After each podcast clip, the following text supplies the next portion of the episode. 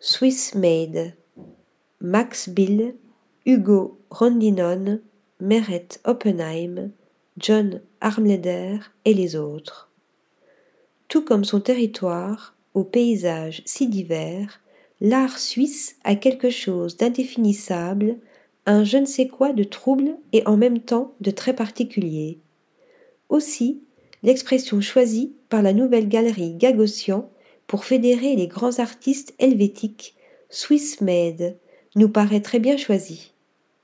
Loin de l'imagerie de carte postale d'une Suisse proprette et pittoresque, l'exposition, s'inscrivant dans le sillage de la Visionary Sisterland, présentée par Harald Swissman en 1992 au Kunsthaus de Zurich, rend bien compte de cette petite folie ordinaire et de ce penchant quelque peu iconoclaste et décalé propre à l'art suisse.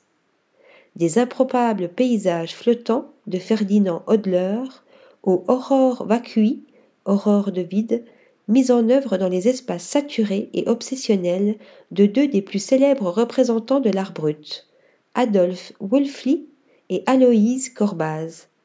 Des visages masques et autres têtes en devenir, mêlant la tache et le trait de Paul Klee au visage dédoublé de Urs Fischer.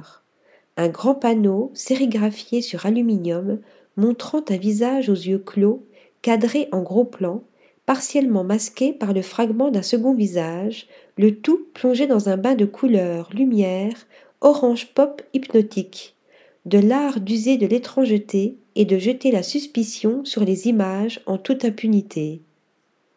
Article rédigé par Stéphanie Duloup.